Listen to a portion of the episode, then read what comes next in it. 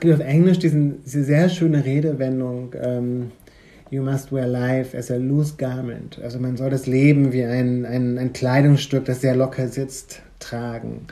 Und ähm, das äh, finde ich ein, ein sehr schönes Bild tatsächlich, weil ähm, ich glaube, das sollte man mit diesen Vorstellungen machen, die man hat. Äh, sie, man braucht sie, man hat sie. Äh, aber ähm, es hilft, glaube ich, sehr, damit spielerisch umzugehen.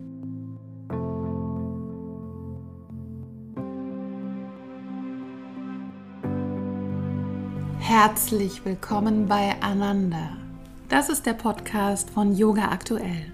Ein Podcast für deine Glückseligkeit, für das Glück, das durch deinen Körper fließt, für den sinnlichen Genuss, der dich über den Körper hinausführt, mit Inspirationen für deine Yoga-Praxis auf der Matte, in der Küche, bei der Arbeit und in Beziehungen. Wir inspirieren dich mit Mikropraktiken, Gesprächen, Klängen, Worten und Interviews. Zusammen und allein ist das Thema des Monats Februar. Beides, das Zusammensein und das Alleinsein, brauchen wir im Leben und auf dem spirituellen Weg. Es geht um die Balance zwischen beiden Weisen des Seins. Das ist uns wahrscheinlich in der Zeit der Pandemie noch klarer geworden. Manchmal ist Alleinsein und Zusammensein etwas voneinander getrenntes und manchmal das gleiche. Im All-Ein-Sein bin ich mit mir selbst zusammen und vielleicht öffnet sich der Raum zu etwas Größerem. Zusammen mit anderen kann ich sehr allein sein. Das ist die Form des Alleinseins, die die meisten Menschen beschreiben, wenn sie über Einsamkeit sprechen. Wenn wir sagen, dass wir mit jemandem zusammen sind, meinen wir, dass wir in einer Partnerschaft sind. Wir starten diese vierteilige Monatsserie mit der Frage, ob man auch ohne eine Liebesbeziehung ein glückliches und erfülltes Leben leben kann. Dieser Frage hat sich der Autor Daniel Schreiber in seinem Buch Allein gewidmet, das mich zutiefst berührt und beeindruckt hat. Es ist ein Essay, das den Raum für die Selbstreflexion öffnet. Wie ein Gespräch mit einem Freund, wie eine Wanderung durch einen Wald mit vielen Pfaden und Lichtungen. Allein hinterfragt das tief in uns allen verankerte Bild, dass eine Liebesbeziehung der Kern des Lebens und das Tor zu einem erfüllten und vollständigen Leben ist. Das Buch erzählt auch von der tiefen Einsamkeit, die wir niemandem zeigen und für die wir keine Worte haben. Und es widmet sich dem schönen Alleinsein, dem Wandern, dem Gärtnern und dem Yoga. Mit Daniel Schreiber, der zuvor die Bücher nüchtern und zu Hause geschrieben hat, spreche ich über seine Yoga-Praxis, die für ihn eine Rettung war, über das Alleinsein und darüber, warum er einmal eine Therapie beendet hat, als sein Therapeut ihm dabei helfen wollte, einen Liebestraum zu verwirklichen. Am Ende dieses Podcasts hört ihr einen von Daniel Schreiber gelesenen Ausschnitt aus dem Buch, das es auch bei Audible gibt. Herr Schreiber, schön, dass Sie bei uns sind. Herzlich willkommen. Danke für die Einladung. Danke. Ja. Wie geht es Ihnen heute? Ah, ganz gut. Ich freue mich über die Sonne. Äh, ich war gestern wandern, was sehr schön war. Und ähm, heute Morgen habe ich Yoga gemacht, was auch sehr schön war. Und äh, es geht, ja, es geht ganz gut gerade. Und wie war die Yoga-Praxis heute Morgen? Die war ähm, so ein bisschen frustrierend. Und äh, weil ich ähm, tatsächlich das erste Mal seit drei Monaten wieder Yoga gemacht habe. Und das Faszinierende ist für mich immer beim Yoga ist eine der wichtigsten Sachen in meinem Leben ähm, die mir schon so oft geholfen haben ähm, und die, auf die ich immer wieder zurückkomme in Krisensituationen. Aber es ist auch etwas, was ähm, sobald ähm, ich mich okay fühle und äh, die Anforderungen meiner Arbeitssituation zu dramatisch oder zu stressig werden, dann ähm, höre ich das auf. Und ich habe das aufgehört, äh, ziemlich genau, als mein Buch allein rauskam, Ende September. Und, ähm, und seitdem, genau, habe ich keinen Yoga mehr gemacht. Ähm, und einfach, weil ähm, ich so viele Termine hatte, weil meine ganze Routine durch viele Reisen, durch ähm, eben viele Auftritte und so weiter ähm, ähm, durcheinander gebracht worden ist. Und ähm, durch dieses Durcheinanderbringen der Routine ist es dann halt passiert, dass ich dieses, das Yoga, meine Yogastunden immer schlechter einbauen konnte. Und, und, und, und da ich auch wusste, dass wir uns heute unterhalten, habe ich gedacht, ich muss, ich muss, ich muss. und ähm, äh, war dann zum einen sehr froh, weil es mir unheimlich gut getan hat, aber auch zum anderen eben sehr frustriert, weil ich gemerkt habe, dass auch nach drei Monaten schon viel passiert, dass man ähm, viele Sachen äh, nicht mehr so gut kann, dass äh, bestimmte Dehnungen nicht mehr so gut funktionieren. Und ähm, genau, und da deswegen war ich tatsächlich so ein bisschen frustriert darüber, über meine eigene Unbeweglichkeit und über auch darüber, dass ich das drei Monate lang nicht gemacht habe. Das ist auch ein, ein Grund zum, zur Freude, dass sie, dass, dass sie motiviert hat, dieses Gespräch heute wieder zu machen. Ja, vielen Dank.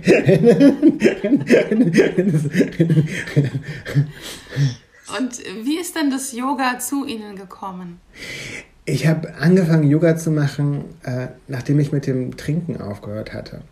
Und das war vor ungefähr zehneinhalb Jahren. Ähm, und das war wirklich etwas, was mich gerettet hat.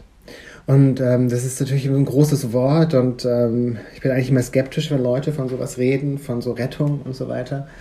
Ähm, aber ähm, als ich mit dem Trinken aufgehört habe, ist so vieles von, für mich, ähm, ja, hat sich reorganisiert. Es, äh, ich musste mein ganzes Leben ähm, neu aufstellen. Und es war so eine große Herausforderung für mich, äh, mit diesen ganzen neuen Gefühlen, die ich hatte und die durchs Trinken, äh, die es verdrängt, verdrängt hatte können. Ähm, und äh, damit umzugehen. Und ähm, es war so eine Herausforderung, mich den Konflikten zu stellen, die die ganze Zeit vorher auch schon da waren, aber die, in denen ich mich nun halt stellen musste, da ich nicht mehr trank. Ähm, dass ähm, ich wirklich ähm, psychisch ins, ähm, ja, ins Schlittern kam. Und es ist eine Untertreibung eigentlich. Also ich erinnere mich so an dieses Jahr wirklich, dieses erste Jahr, ähm, ich erinnere mich an, an, sehr schöne Momente und äh, aber auch äh, daran, ja, wie außer mir ich war psychisch. Also wie, ähm, ich sage manchmal zu Freundinnen und Freunden, ich war einfach verrückt in dieser Zeit. Und das ist eine adäquate Beschreibung. Und da habe ich das Yoga entdeckt. Und zwar auf eine sehr schöne Weise. Und zwar gab es ein Yoga-Studio, ähm, ungefähr fünf Minuten von dem Büro, in dem ich damals gearbeitet habe, entfernt und ähm, ich habe angefangen, in den Mittagspausen dorthin zu gehen, zum Mittags-Yoga, eine Stunde am Tag. Und ähm, habe es wirklich fünfmal die Woche gemacht, weil das das Einzige war, was mich ähm, also in meinen Körper zurückgebracht hat, äh, was für Ruhe gesorgt hat in mir, ähm, was das, ja, was mich, ähm, was dafür gesorgt hat, dass ich mich danach wirklich besser fühle und dass etwas, ähm, ähm, dass ich das Gefühl hatte, dass sich etwas auf eine ganz leichte und erstmal vielleicht unscheinbare Weise ordnet. Und ähm, ja, dieses äh, erste Jahr des Yogas ähm, war echt eine der schönsten Erfahrungen überhaupt in, in meinem Leben.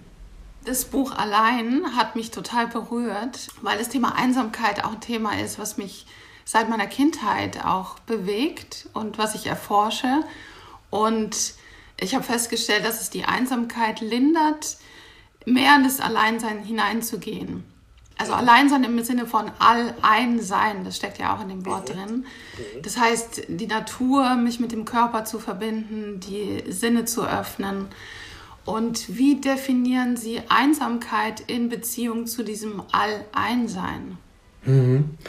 Ähm, ja, ähm, ich glaube, erstmal sind das halt zwei sehr unterschiedliche Phänomene. Und ähm, ich denke, dass ähm, Einsamkeit und da dem muss man sich auch stellen. Das wollen wir grundsätzlich nicht so anerkennen für uns selbst und, und vor anderen Menschen erst recht nicht. Einsamkeit ist eine psychische Herausforderung. Einsamkeit ist etwas, was wir nicht gestalten können. Einsamkeit geht damit einher, dass wir Gefahren sehen, die es, äh, die es vielleicht gar nicht gibt. Sie geht damit einher, dass wir hypersensibel werden für die Zuneigung und Abneigung anderer Menschen. Sie geht damit einher, dass bestimmte psychische Dilemmata aufbrechen oder wiederkehren. Und ähm, ich meine wirklich Einsamkeit als eine akute Einsamkeit, als eine lange Phase, in der wir, in der wir keine bedeutenden sozialen Kontakte haben. Und ähm, ja, das ist etwas, ähm, worüber wir nicht wirklich sprechen können, weil wir es automatisch verdrängen, wir spalten automatisch diese Erfahrung ab, obwohl sie so zentral zu unserem Leben gehört. Und ähm, das führt dazu, dass wir auch schlecht darüber reden können, weil wir halt diese Gefühle, weil, weil die halt nicht zugänglich sind für uns. Weil diese Gefühle halt nicht zugänglich für uns sind.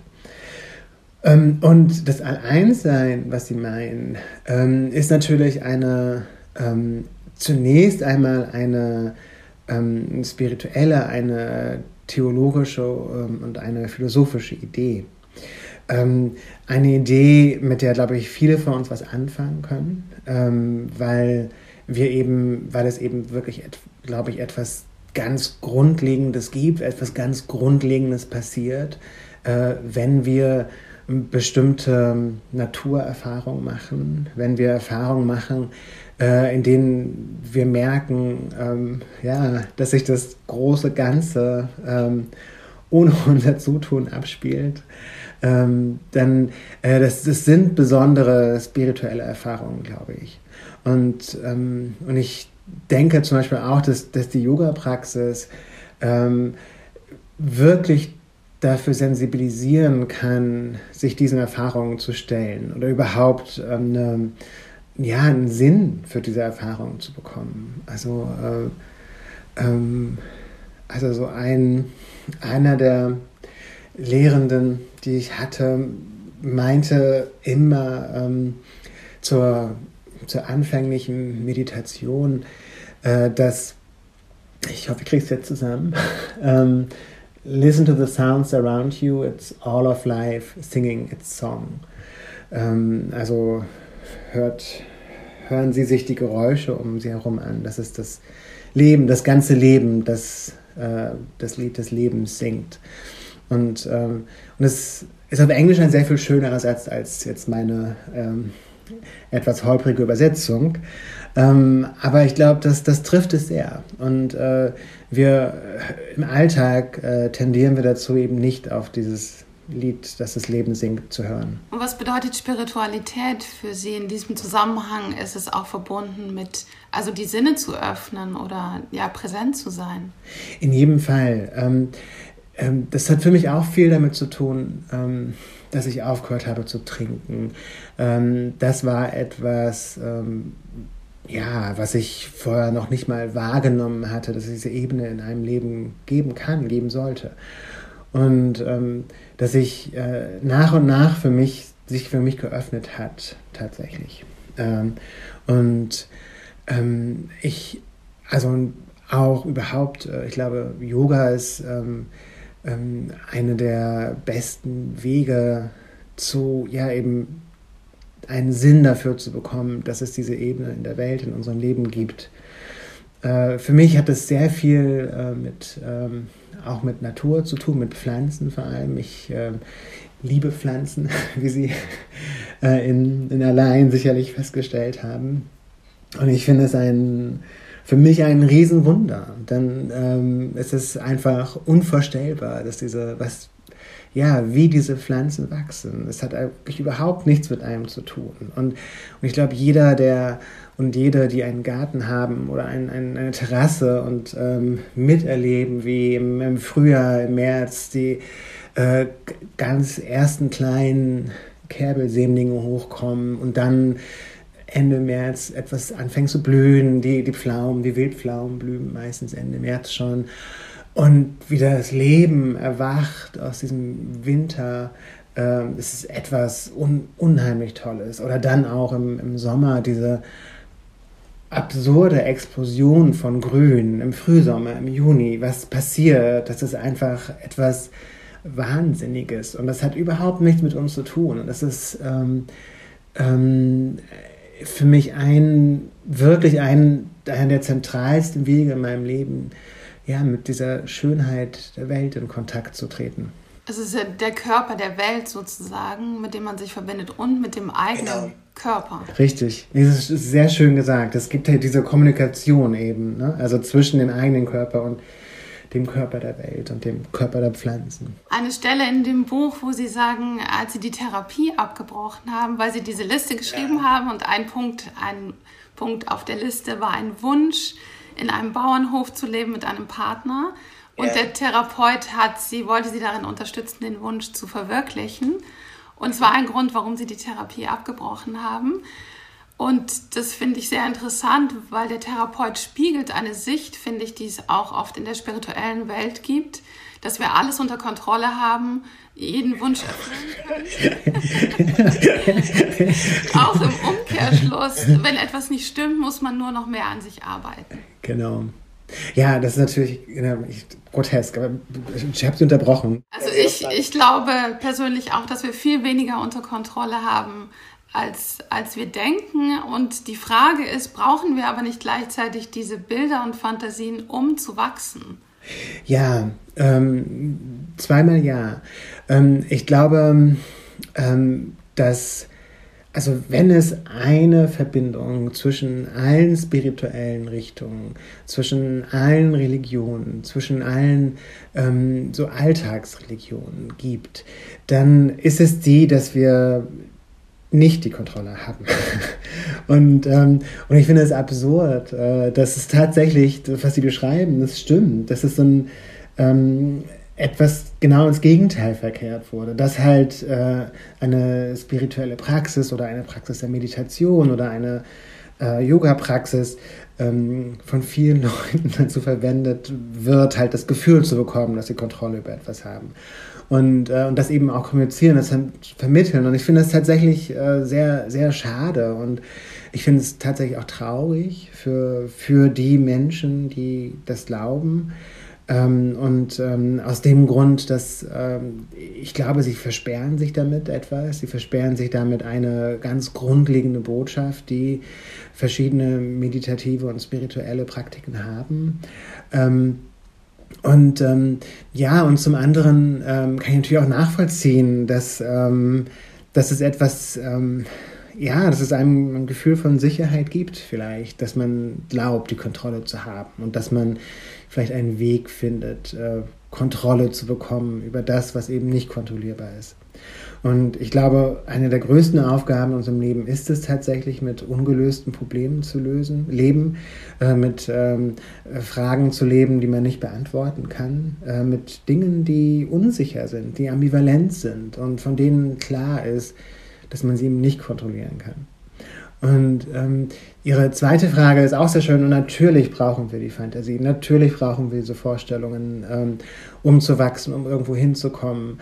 Und ähm, das, ähm, ich glaube, der Trick bei diesen Vorstellungen, ähm, und ich glaube, man kann sich auch nicht davon befreien. Also ich glaube zum Beispiel nicht, dass man sich von Vorstellungen von Zweisamkeit und Liebe, äh, mit denen wir alle aufwachsen, die uns überall vorgelebt werden, ähm, dass man die einfach so ähm, sich davon verabschieden kann. Und, ähm, sondern das geht sehr viel tiefer, das ist, ähm, das bestimmt sehr viel mehr unser Innenleben auf eine grundsätzliche Weise, als wir vielleicht wahrhaben möchten sogar. Ähm, und, ähm, aber ich glaube, letztlich ist, äh, geht es darum, äh, sich regelmäßig zu fragen, äh, sind das noch Vorstellungen für mich, die ja, in mein Leben passen? Sind es noch Vorstellungen, die ähm, äh, zu mir wirklich passen? Sind es meine Vorstellungen? Sind es Vorstellungen von jemand anderem? Sind es Vorstellungen von einer Kultur, in der ich lebe? Ähm, oder sind es Vorstellungen vielleicht sogar von meinen Eltern und, äh, und familiären äh, Einflüssen und so weiter? Oder dem Milieu, in dem ich lebe, wie auch immer. Und ähm, ich glaube, es ist natürlich das Allerschwierigste im Leben, sich von Vorstellungen zu verabschieden, von denen man dachte, sie würden automatisch in Erfüllung gehen.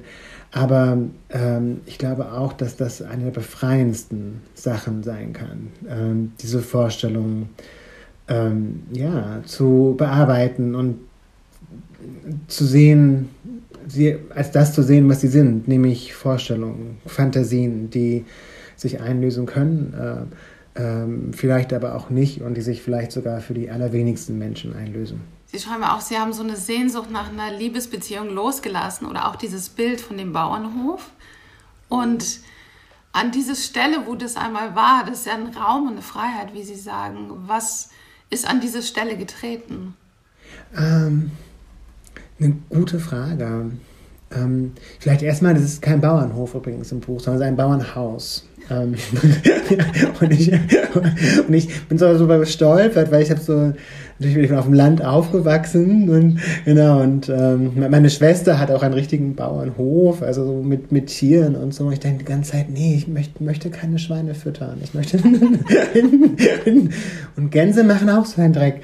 Ähm, nein, ähm, Deswegen, äh, genau, ein Bauernhaus mit einem Garten. Ich weiß nicht, was an diese Stelle getreten ist. Und ähm, zunächst einmal sind ähm, äh, bestimmte äh, Tätigkeiten, Praktiken der Selbstreparatur, wie könnte man sie nennen, ähm, an die Stelle getreten. Ähm, Dinge wie Wandern, das Gärtnern oder auch das Yoga oder auch das Stricken. Ähm, äh, natürlich ja, ein, ein ähm, Leben, ein gelebtes Leben mit den Menschen in meinem Leben, äh, die ich liebe und von denen ich geliebt werde. Ähm, aber ich kann Ihnen nicht sagen, was praktisch die neue Fantasie ist. Und, ähm, und ich glaube, dass ähm, ich gerade etwas erlebe, in dem ich halt sehr viel klein, also ich habe viel kleinere Fantasien als früher äh, viel kurzfristigere Fantasien, äh, viel Vorstellungen, die viel, die jetzt nicht ähm, auf ein Riesending in 10, 20, 30 Jahren hinauslaufen, sondern ähm, sich darum drehen, wie ich vielleicht in dem nächsten Monat schön gestalten kann, die sich darum drehen, äh, was ich vielleicht in den nächsten drei oder sechs Monaten erreichen möchte. Und ähm, es gibt auf Englisch diesen, diese sehr schöne Redewendung, ähm, You must wear life as a loose garment. Also man soll das Leben wie ein, ein, ein Kleidungsstück, das sehr locker sitzt, tragen. Und ähm, das äh, finde ich ein, ein sehr schönes Bild tatsächlich, weil ähm, ich glaube, das sollte man mit diesen Vorstellungen machen, die man hat. Äh, sie, man braucht sie, man hat sie. Äh, aber ähm, es hilft, glaube ich, sehr, damit spielerisch umzugehen und ähm, ähm, ja, und ihnen diese Schwere zu nehmen, die, die sie manchmal haben. Ja, das ist ein schönes Bild mit dem Kleidungsstück. Oder? Finde ich auch. Und Freundschaften haben eine große Bedeutung für Sie. Oder ursprünglich sollte das Buch auch ein Buch über Freundschaft werden, das Buch allein. Mhm. Ähm, wie definieren Sie Freundschaft im Unterschied zu einer Liebesbeziehung? Und nee. was hat eine Liebesbeziehung oder was hatten vergangene Liebesbeziehungen, die Sie hatten, oder Liebesbeziehungen in der Fantasie, was Freundschaft nicht geben kann? Ähm, also zunächst sollte man sagen, dass äh, Freundschaft soziologisch nicht eine Beziehung ist, sondern eine Familie von Beziehungsformen. Ähm, das heißt, ähm, dass ich unter Freundschaft wahrscheinlich aus biografischen und psychologischen Gründen etwas ganz anderes verstehe als Sie zum Beispiel.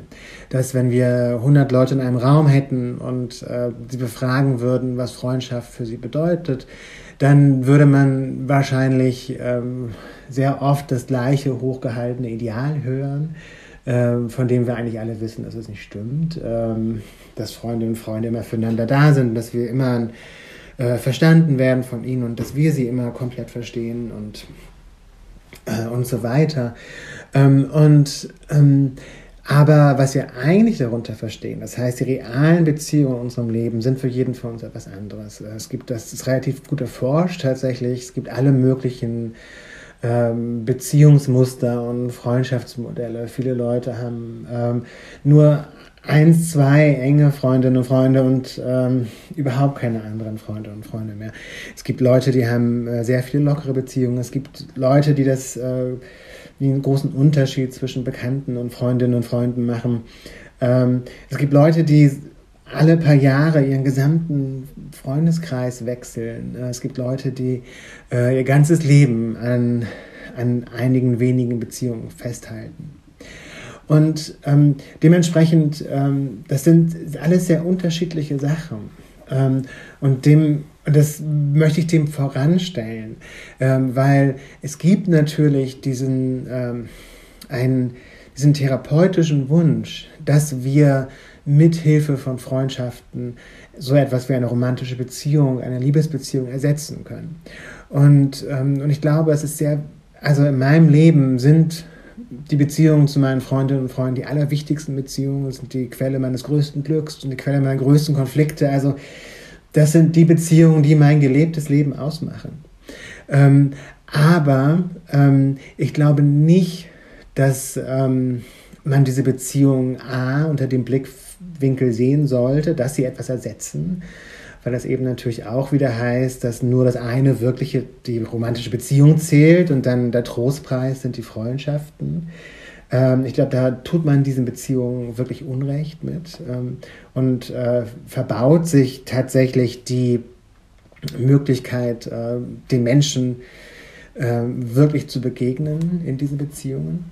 Ähm, und ähm, ja, ich ähm, zum, zum anderen, ähm, ich glaube, dass romantische Beziehungen mit ihren relativ, also ihren weitgehend, äh, also ähm, festgelegten, kulturell festgelegten Regeln und Pflichten und ähm, ähm, dass sie eine ganz andere Beziehungsform sind und, ähm, und dementsprechend auch ähm, andere, eine andere Funktion hat. Ähm, und ähm, ich glaube, dass man das nicht gegeneinander aufwerten sollte. Könnte man nicht eine Liebesbeziehung führen ohne diese Regeln und also mit derselben Basis der Freundschaft? Dann würden Sie eine Freundschaft führen.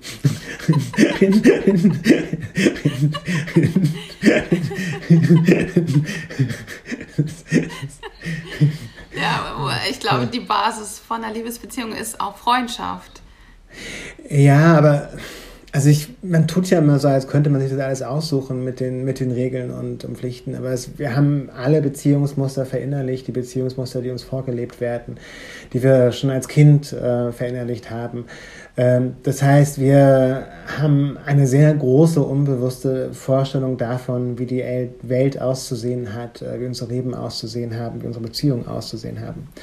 Und kulturell ist es so, dass romantische Beziehungen mit ähm, ganz grundlegenden ähm, Regeln besetzt sind. Ähm, man spricht nicht umsonst von einem Ehevertrag, ähm, auch ähm, über das Schriftstück hinaus, sondern das ist ähm, äh, romantische Be überhaupt der Umstand, dass es eine juristische Festschreibung von romantischen Beziehungen gibt, deutet darauf hin oder macht deutlich, äh, dass es diese Regeln und Pflichten gibt. Ähm, man kann natürlich ähm, diese Regeln und Pflichten äh, in seinem eigenen Leben versuchen neu zu verhandeln, neu, neu zu deuten und ähm, natürlich gelingt einem das und äh, auch, oder kann einem das gelingen, aber letztlich wird es immer in einem Rahmen geschehen. Ähm, und ähm, ich das Schöne an Freundschaften ist, ähm, dass es diese vertragliche Ebene in Freundschaften nicht gibt. Dass sie ähm, im Gegenteil, dass der Moment, äh, wo es, wenn diese Pflicht aufkommt, äh, dass das oft ein ähm, ja, etwas Hinderliches ist sogar für Freundschaften. Und ähm, damit ist natürlich die ähm, Gefahr gegeben, dass freundschaftliche Beziehungen sehr viel lockerer sind als romantische Beziehungen. Ähm, sie haben nicht das meistens nicht, gehen meistens nicht mit dem Versprechen einher, dass wir äh, diese einen Menschen, diesen einen Menschen fürs Leben finden oder für die nächsten Jahre äh, mit dem Versprechen, dass wir nicht alleine sind, allein sind. Und ähm, ja, aber andererseits ähm, ähm, schenken sie eben einem auch sehr viel auch ohne dieses Versprechen. Und Sie schreiben auch in dem Buch, dass man die Einsamkeitserfahrung auch braucht, um wirklich dann tiefe Begegnungen zu haben mit anderen Menschen. Und die Frage ist, kann es, könnte es nicht auch umgekehrt sein, dass man sozusagen sich im Alleinsein versteckt, um eine wirkliche, reale Begegnung mit einem Partner zu haben oder diese Intimität, in der man auch ja, Seiten von sich kennenlernt, die man vielleicht in der Freundschaft nicht, die in der Freundschaft nicht an die Oberfläche kommen. Ja, das kann in jedem Fall sein, aber ähm, mir, mir fällt auf, dass diese Art, ähm, auch wie Sie das vortragen, das natürlich darauf hindeutet, dass ähm, die romantischen Beziehungen die eigentlichen Beziehungen sind, um die es geht und äh, äh, wo wir hin sollten und ähm, dass wir uns praktisch psychisch, ähm, psychisch fit genug machen, um diese romantischen Beziehungen leben zu können. Ähm, und ähm, ähm, dagegen spricht auch erstmal nichts. Also wenn man den Plan hat, man möchte so eine Beziehung, man möchte eine Familie gründen und so weiter, ist das, glaube ich, eine sehr gute Idee, auch sich gerade mit solchen Dingen etwa in therapeutischen Kontexten auseinanderzusetzen. Ähm, und auch sonst ist es natürlich eine gute Idee, sich damit auseinanderzusetzen. Aber ähm, der Punkt, den ich in allein versuche zu machen, ist tatsächlich der, dass äh, wir diese unterschiedlichen Lebensentwürfe nicht werten sollten dass es einfach Menschen gibt, denen es aufgrund psychologischer, aufgrund biografischer und häufig auch aufgrund ökonomischer Bedingungen und Voraussetzungen einfach schwerer fällt, eine romantische Beziehung einzugehen. Und ähm, genau äh, diese Bedingungen und Voraussetzungen werden in, ja, in den Diskursen herum ignoriert und äh, stattdessen wird den Menschen gesagt, ja, arbeite an deiner Beziehungsangst und äh, dann, dann wird es schon. Oder senk deine Ansprüche oder ähm, sei geduldig oder hab dich, was man alles hört von ähm, ähm, äh, wenn man allein lebt und auch gar nicht darüber reden möchte mit, mit Menschen.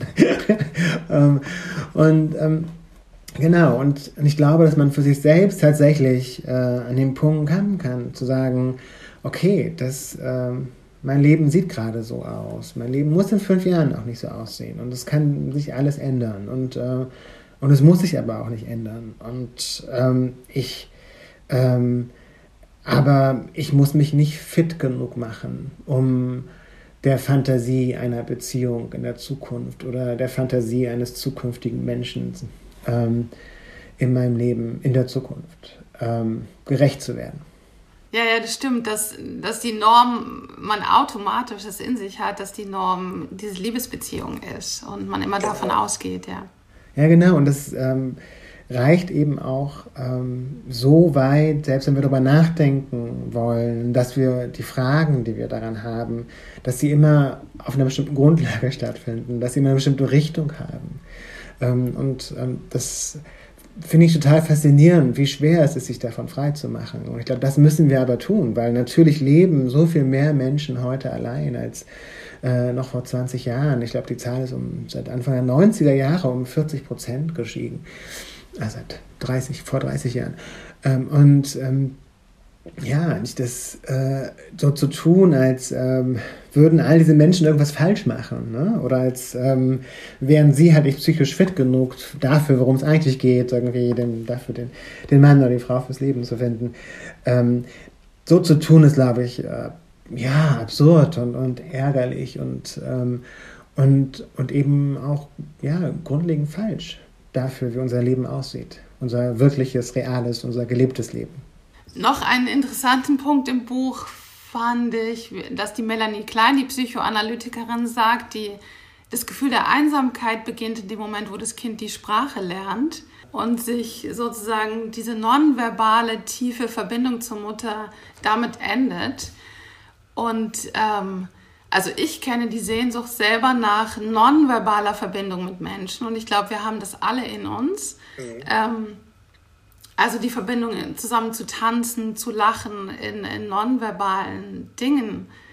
Und meinen Sie, das hat was, also das ist darauf zurückzuführen, so eine Grundsehnsucht dass man da vielleicht eine tiefere Verbindung auch findet, ohne Sprache. Also Melanie Klein wird das in jedem Fall unterstreichen und äh, ich persönlich glaube auch, dass sie recht hat.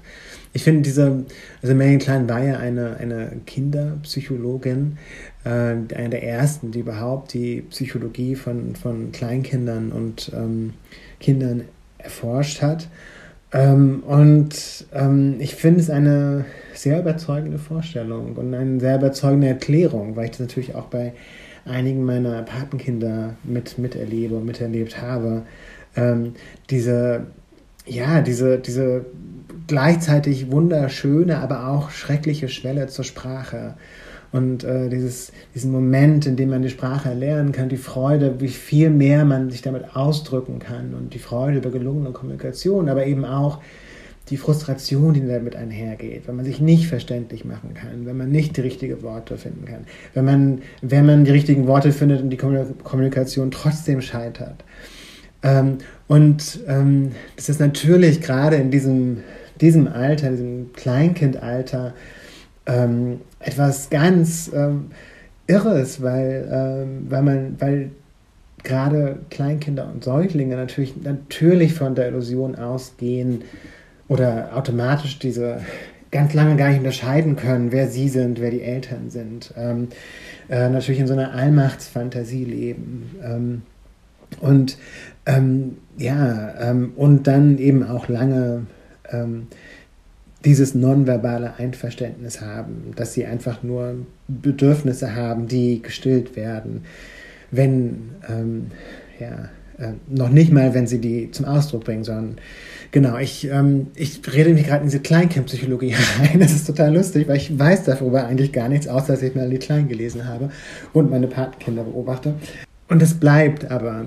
Also ähm, diese lange und ähm, letztlich wahrscheinlich etwas zweifelhafte Beschreibung der, der nonverbalen, des nonverbalen Einverständnisses von, von Babys und Kleinkindern, ähm, das bleibt natürlich. Das sind Erfahrungen, die ähm, äh, sehr tief in unser Gehirn eingegraben sind und die natürlich ähm, ähm, ja, etwas ganz Grundlegendes äh, sind, äh, eine grundlegende Art und Weise sind, wie wir der Welt begegnen. Und wir haben ja eben auch oder vorhin auch über äh, dieses Alleinssein gesprochen, ne? über den Körper der Welt, den Körper der Natur, den Körper von Pflanzen wie wir ähm, diesen Körpern begegnen. Und ähm, das, ähm, ja, es gibt ja immer diesen Raum des Dazwischen. Äh, es gibt ja immer eine Form von Kommunikation, die stattfindet.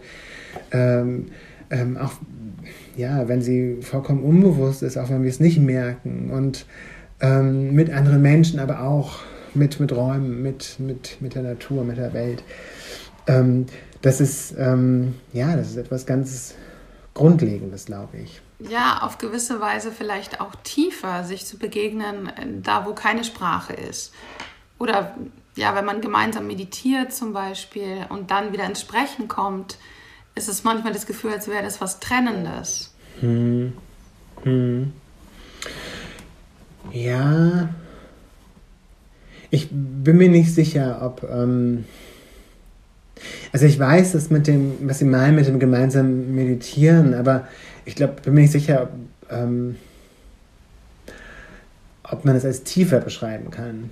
Oder ob das nicht eher eben diesem kindlichen Wunsch entspricht, der Rückkehr zu dem, weißt du, zu, zu, diesem nonverbalen Einverständnis, was so wunderbar und, und allmächtig ist sozusagen.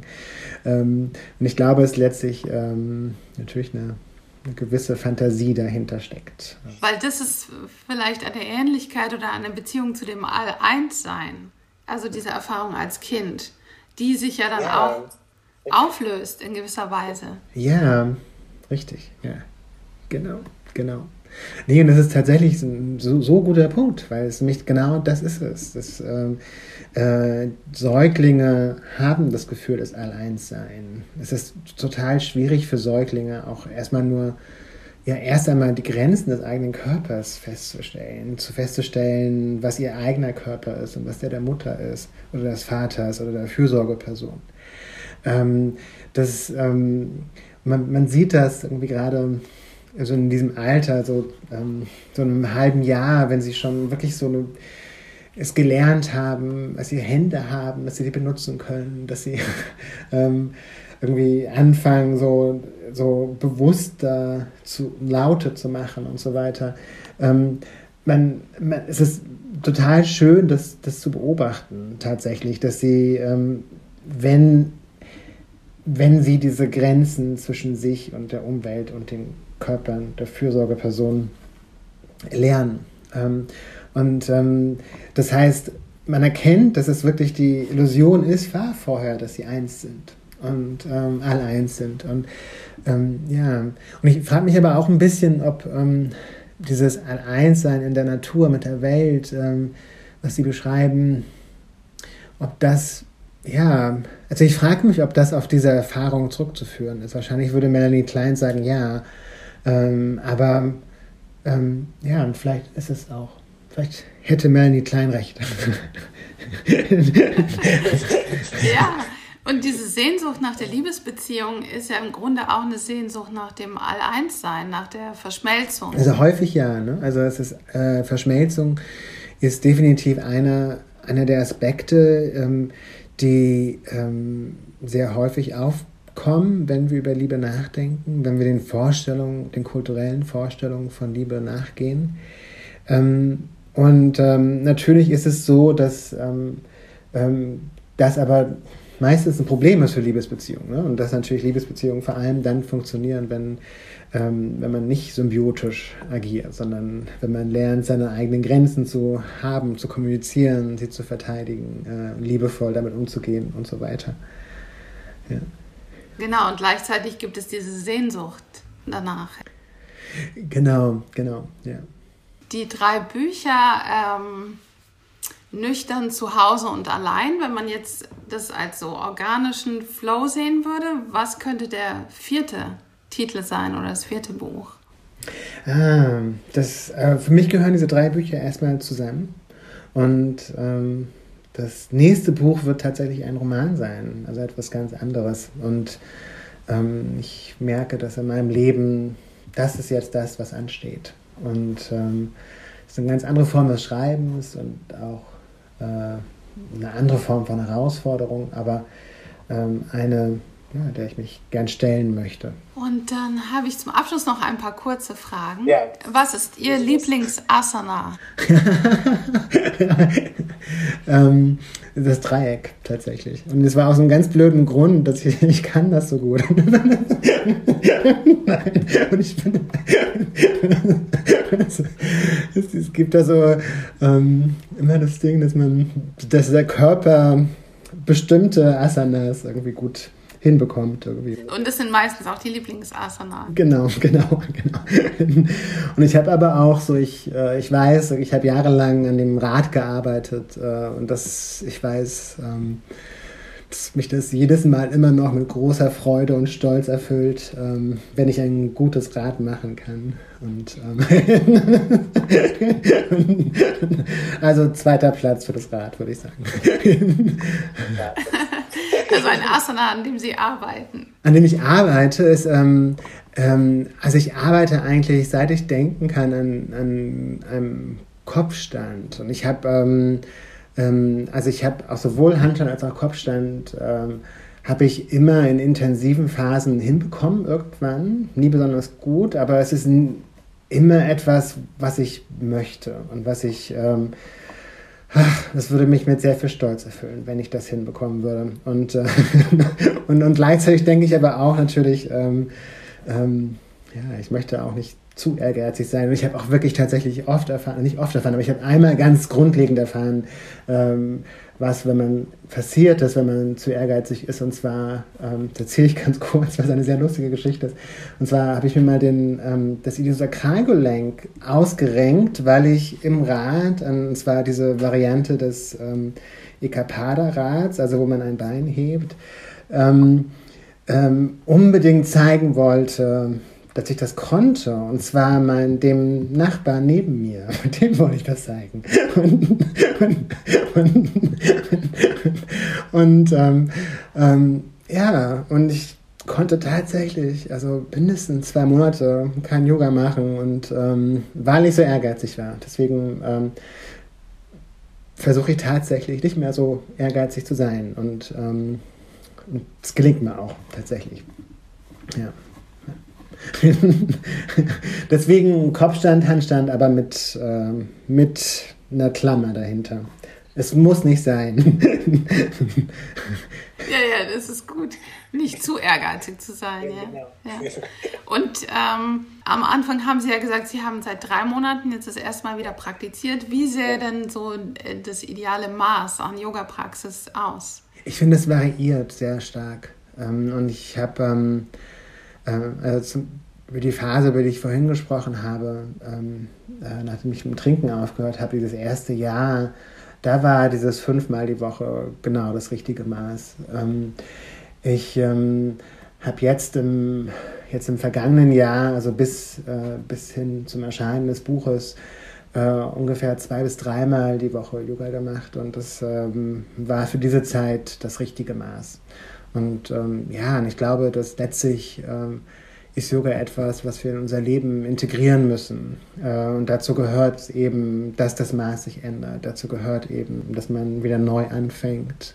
Ähm, und, ähm, ähm, und ich glaube, dass es gut ist, das nicht so zu bewerten. Ne? Dass man nicht, ähm, ja, dass man sich freut, wenn man auch nur ein- oder zweimal die Woche Yoga macht. Oder was weiß ich, oder zweimal im Monat. Ne? Und, und, und anstatt sich so ähm, sich das so zerstören, indem man sagt, aber eigentlich müsstest du dreimal die Woche oder eigentlich müsstest du fünfmal die Woche. Und das, ähm, ne? Ja, vor allem, vor allem, weil Yoga ja nicht nur das ist, was man auf der Yogamatte praktiziert, sondern Yoga ist für mich auch Wandern oder etwas mit meinem Körper zu machen, was Kreatives zu machen.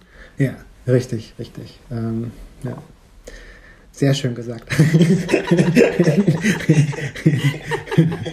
Und was äh, macht Sie glücklich?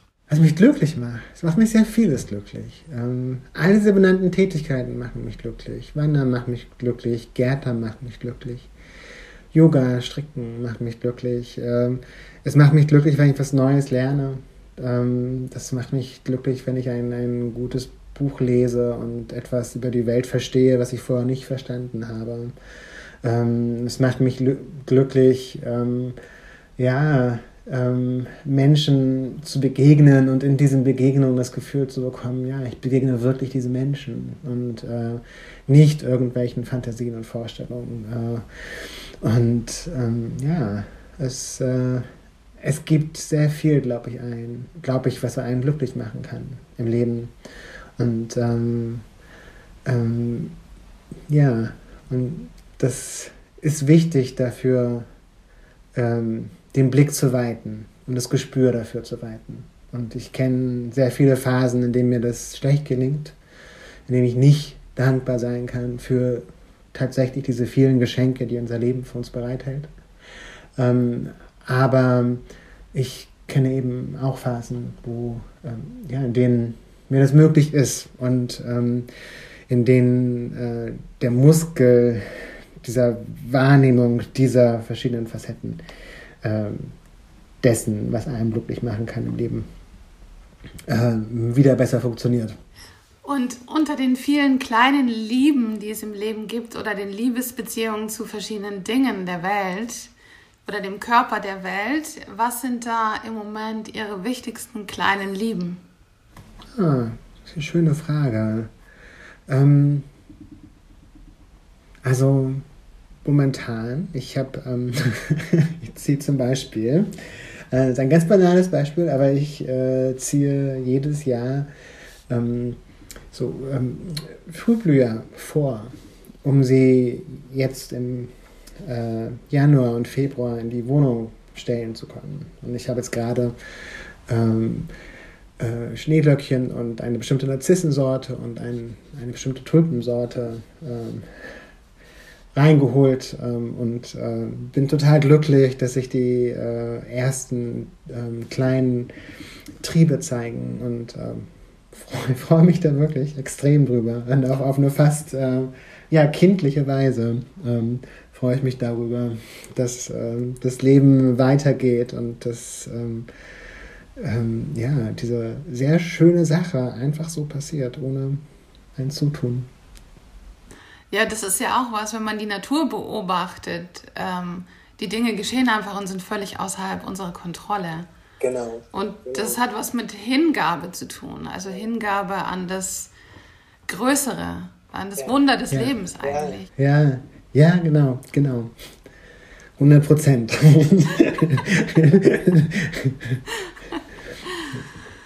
ja, vielen Dank für dieses Gespräch. Danke für das schöne Gespräch und die schönen Fragen. Ähm, es hat sehr viel Spaß gemacht. Ähm, und, ähm, ja, mir auch. Dankeschön. Ja, danke.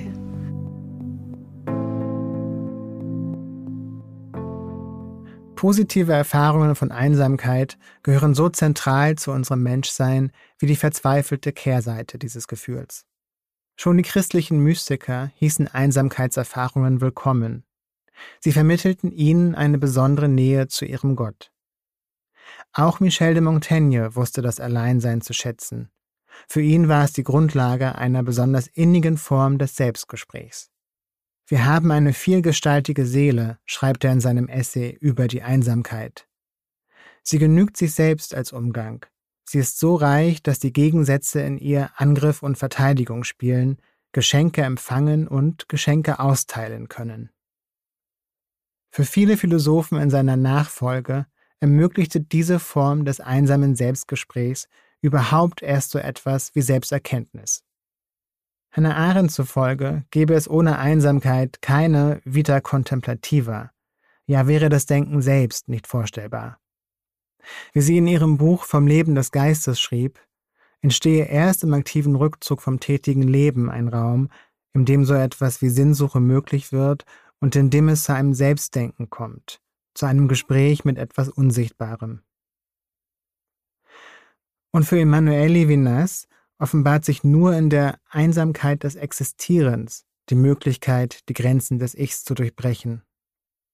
Erst durch die Erfahrung unseres existenziellen Alleinseins, so der Philosoph, können wir dem Antlitz eines anderen Menschen wirklich von Angesicht zu Angesicht gegenübertreten und verstehen, dass der andere in seiner eigenen Menschlichkeit und Andersartigkeit nicht von uns vereinnahmt und noch nicht einmal vollkommen verstanden werden kann.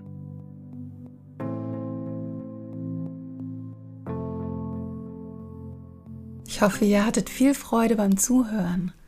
Wenn euch diese Folge gefallen hat, dann leitet sie an eure Freunde weiter und teilt gern eure Gedanken mit uns. Was sind eure Erfahrungen mit dem Alleinsein? Ihr findet uns auf Instagram und Facebook oder ihr könnt uns auch eine persönliche E-Mail schreiben. Die Adresse findet ihr auf unserer Website bei Spotify oder Apple Podcast.